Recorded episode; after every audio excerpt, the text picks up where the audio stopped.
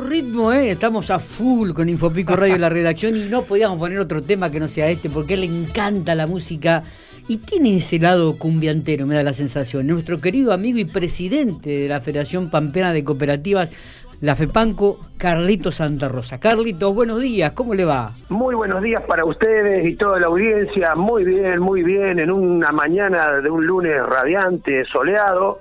Cuando quieran, cuando quieran. Dejamos la música. De lo divertido nos vamos a lo malo. De lo divertido. ¿Qué pasa con la energía? ¿Aumenta la luz? ¿Qué, qué, qué? Estamos... Sí, eh, o sea, lamentablemente, digamos, para la gente, pero que también se puede llegar a entender en un contexto eh, de, país que, que, la inflación sigue subiendo, subiendo los insumos eh, eh, siguen subiendo y sin ninguna duda los costos siguen aumentando y las tarifas tienen que acompañar los costos. Nosotros vinimos con, con APE trabajando hace ya un tiempo, viendo las distintas variables y bueno, y ahora se, la administración, la Secretaría de Energía, en realidad de la provincia, dispuso un 9% eh, de aumento a partir de los consumos de julio, eh, que la gente lo va a ver reflejado en septiembre, su factura de septiembre. Eh, qué sé yo, depende cómo sea, si vos, vos ves hoy eh, todos los porcentajes de los aumentos, la inflación, y vos decís un 9%, no me parece nada tan irracional, tan ilógico, ¿no? Pero bueno, también siempre entendemos de que no es fácil hablar de aumento de, de, servicios y más, bueno, en este contexto que todavía no, no, no se fue de recesión, de pandemia y demás. Lamentablemente, pero, pero bueno, eh, es más, con algunos condimentos que en realidad eh, la Secretaría de Energía dispone y estos estos días atrás estuvimos un poquito saliendo en los titulares, en los medios gráficos de la provincia, porque bueno, también sin hablar de números, porque no es nuestra intención y seguimos en una mesa de diálogo, no terminan de cubrir los costos de ese aumento. Porque bueno, eh, ustedes saben bien por lo, por lo mismo que estaba diciendo recién, eh, los, los costos reales aumentan en mayor proporción que ese 9%. Ustedes vieron que inclusive bueno, las paritarias, ¿qué, voy a decir? El que lee los medios y está informado, ahora estas últimas paritarias se están, se están eh, cerrando por más del 40% a nivel nacional, todas, 43, 45. Entonces, bueno, pero bueno, mientras tanto con eso vamos paliando la situación, no nos vamos quedando atrás, digamos, porque después, esto si no nos va a pasar como en la época eh, que, cuando son congelamientos que tenemos tenido otros años anteriores y después aumenta todo de golpe, o sea, porque en realidad después los números en algún momento se tienen que volver a acomodar. Claro, claro.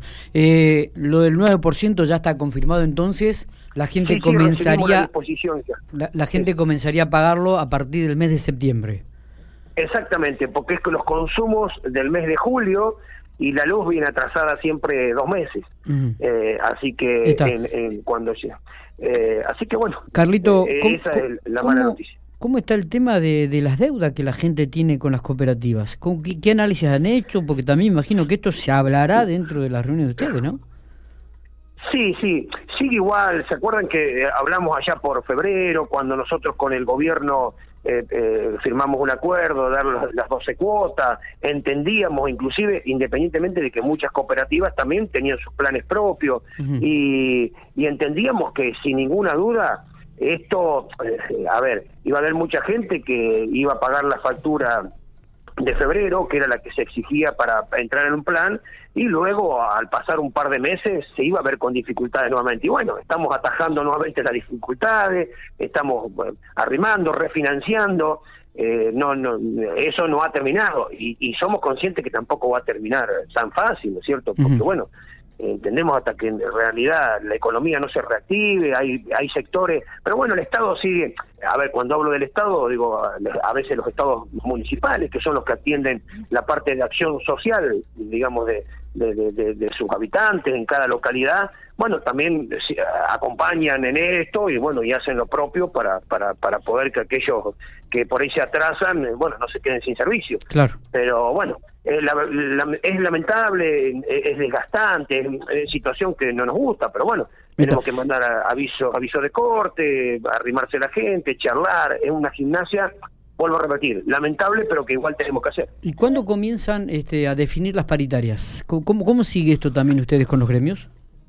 No, nosotros habíamos hecho, o sea, había como un, adelanto hasta hasta eh, eh, de, mitad de año para adelante, digamos. Nos tenemos que volver a juntar en algún momento, o sea, teníamos una una preparitaria, o sea, a veces se firma algo, pero que no se cierra, que es con una revisión en un determinado momento. Y bueno, lo que sí estamos viendo, por ejemplo, porque había habido gremios que habían cerrado antes y hablan, están hablando mucho, inclusive, bueno, escuché al senador Lovera y demás, de una reapertura de las paritarias, o como algunos que habían abierto con algunos números más conservadores, digamos, eh, especialmente pensando quizás en el presupuesto que se había presentado en la Cámara mm, a nivel nacional, que, hablaba de un 29%. Sí. Pero bueno, luego, luego al ver que algunos gremios ahora eh, firmaron por, otros números realmente muy distintos, ¿no?